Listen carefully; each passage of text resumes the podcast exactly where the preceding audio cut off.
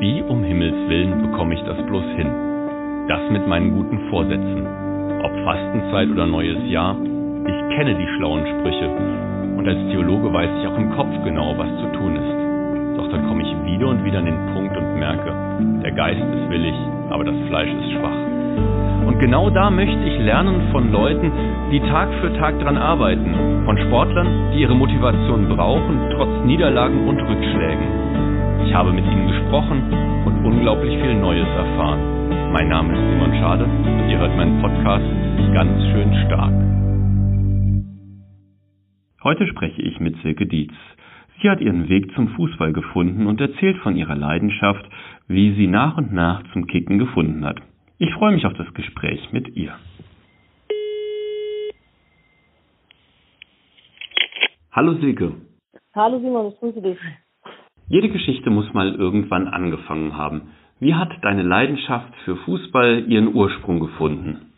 Der, der eigentliche Ursprung war eigentlich der, dass äh, mein Papa ganz klassisch früher in ähm, HR den Fußball immer gehört hat und das gut, lief ja dann immer so nebenbei und damals so Anfang der, also der 90er, Mitte der 90er war das ja äh, ja mit dem Live-Übertragung, mit, mit Sky, da das heute ist, war das ja damals so nicht, und dann haben wir das halt immer am Radio so gehört und ich bin da halt dann immer so damit rumgelaufen und habe das halt immer so mitbekommen. Und irgendwann war es mal so gewesen, da war meine Mutter abends nicht da gewesen und es ist irgendwas im Fernsehen übertragen worden und dann habe ich mich natürlich dazugesetzt und dann habe ich meinen Papa mal gefragt, wer spielt denn da eigentlich gerade überhaupt Fußball? Und dann sagte er zu mir, das äh, die schwarzen Trikots, das ist Freiburg und das sind den roten Trikots, das ist Leverkusen. Dann sagt, oh, das ist aber toll. Und dann ist da so ein Spieler rumgelaufen mit der Nummer 9 auf dem Rücken. Und dann sagte ich, wer ist denn das? Da hat er gesagt, das ist Ulf Kirsten, der ist auch Nationalspieler und der ist Stürmer, hat mir das dann alles erklärt. Dann habe ich gesagt, das ist ja super, ich bin jetzt Leverkusen-Fan. Da hat mein Papa mich mit ganz großen Augen angeguckt und wusste nicht ganz, wie ihm geschieht. Mein Papa ist Offenbach-Fan, muss man dazu sagen. Ja, und so war das eigentlich so ein bisschen geschehen. Und es, es gibt auch, ja klar, auch damals lustige Bilder, wie ich im Garten, das war die WM 98, die, die ich mit meinem Cousin im Garten nachgespielt habe, mit zwei selbstgebauten Toren von meinem Onkel. Und äh, wir haben jeweils die Partien dann untereinander aufgeteilt. Ich durfte nicht Deutschland sein, weil ich meistens verloren habe. Und ähm, deswegen war ich dann immer die Mannschaft, die irgendwie auch dann in dem Spiel dann auch äh, verlieren sollte. Das war dann immer ganz klar aufgeteilt. Und so bin ich eigentlich so durch meinen Onkel, durch meinen Papa und meinen Cousin eigentlich so ein bisschen da reingerutscht und habe dann das auch intensiv verfolgt. Ich habe das auch so verfolgt, dass ich in der Wohnung angefangen habe, Fußball zu spielen. Das kam natürlich bombastisch gut an bei allen Beteiligten. Ich fand es prima. Und dann ging das eigentlich so seinen Weg. Ich habe dann mit meinem besten Kumpel, dem Alex, habe ich dann, den habe ich ja schon in, im Kindergarten querstrich in der Gabelstube kennengelernt und wir haben dann, naja, Fußball spielen, da habe ich halt mitgespielt. Und durch ihn bin ich da eigentlich so ein bisschen in dieses Aktivere reingekommen und da er so ein, so ein ausgefuchster Taktikanalytiker ist oder war eher gesagt, ähm, habe ich mir das so ein bisschen mit angeeignet. Wir haben dann mit FIFA angefangen und auch Mannschaften selber zu bauen. Ähm, wir haben im Hochsommer drin gesessen. Meine Mutter ist durchgedreht irgendwann. Hat gesagt, jetzt geht doch mal raus, ich, ich stelle euch irgendwann Strom ab. Das war dann auch irgendwann mal so weit, dass es wirklich getan hat. Wir mussten da raus, haben halt draußen weitergespielt, Fußball natürlich. Und so ging das eigentlich so ein bisschen seinen Lauf. Und dann habe ich irgendwann, meine Eltern wussten, dass das irgendwann kommt, gesagt, ich möchte gerne Fußball spielen. Das war dann aber damals das Problem, dass meine Mama im in einem Tagungshaus gearbeitet hat und am Wochenende halt eigentlich nie da war oder halt selten da war. Und wenn sie da war, sagte sie, dann möchte sie halt einfach Zeit mit der Familie bringen, verbringen und mich nicht noch auf irgendwelchen Fußballplätzen abholen müssen. Und sie wollte halt auch vermeiden, immer jemand anders fragen zu müssen, nicht müssen, mich halt mitzunehmen oder halt abzuholen. Deswegen war das halt relativ schnell Geschichte. Ich habe mich dann allerdings auch damit abgefunden. Hab dann aber, muss ich gestehen, als ich 18 geworden bin, habe ich gesagt, das war's jetzt, das habe ich mit Führerschein, klar, ich habe das Auto von meinen Eltern gebraucht oder halt ein Fahrrad dann später auch gefahren, habe ich gesagt, ich möchte das gern probieren und habe das dann tatsächlich auch gemacht und bin auch noch stand heute aktiv im Fußball unterwegs und schaue die Spiele mittlerweile aber anders. Also ich bin auch sehr schon so ein bisschen taktischer veranlagt. Also ich gucke Spiele anders als vielleicht jetzt jemand anders, weil ich mich einfach schon seit Kindheitstagen mit, damit beschäftige.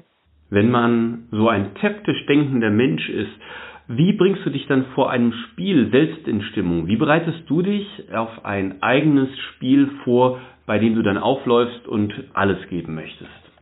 Also man hat ja natürlich so unter der Woche diese Trainingseinheiten, die man hat. Die sind ja vom Trainer auch oftmals auf ein Spiel abgezielt schon, also wie wir taktisch spielen wollen im nächsten Spiel.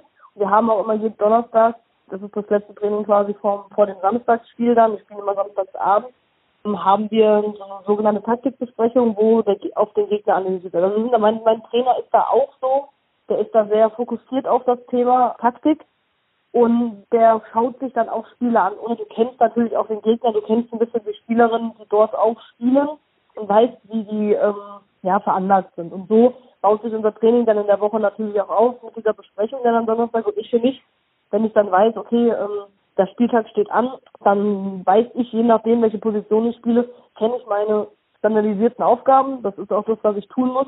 Und dann geht es natürlich im Spiel drauf, einfach zu reagieren. Und dafür hat man ja dann, wie gesagt, die, die Woche über trainiert oder dann halt die Zeit bis dort im nächsten Spiel trainiert, um dann halt einfach auch die Dinge umzusetzen. Mir ist in der Vorbereitung ein alter Spruch aufgefallen zum Thema Fußballspiele. Da heißt es, man feiert die Siege und man lernt aus den Niederlagen. Würdest du sagen, an dem Spruch ist was dran? Ja, definitiv. Man sagt, ich sag mal, wenn uns gewinnen wir das Spiel, dann sage ich, naja, zumindest an Erfahrung. Weil das ist, ein, das ist ein ganz wichtiger Punkt. Man muss natürlich, das ist auch was, wo mein Trainer zum Beispiel auch durchdreht, wenn du, du darfst einen Fehler machen. Das, das ist so, dafür das eine Tor fällt nur, weil irgendwo irgendeiner einen Fehler gemacht hat, im Normalfall.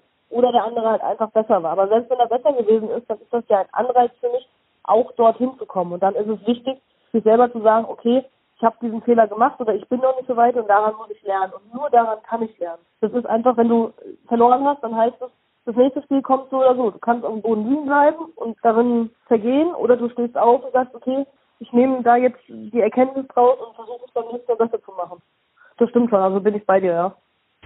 Dann schauen wir doch mal, ich habe auch dir wie allen anderen ein Bibelzitat mitgebracht. Das stammt aus dem Matthäusevangelium. Und da heißt es, denn wem ihr die Verfehlung vergebt, dem sind auch sie vergeben. Ist das so ein Motto, mit dem du was für den Fußball anfangen kannst?